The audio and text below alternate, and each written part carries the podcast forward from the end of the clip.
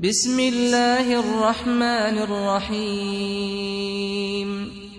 إنا أعطيناك الكوثر فصل لربك وانحر إن شانئك هو الأبتر.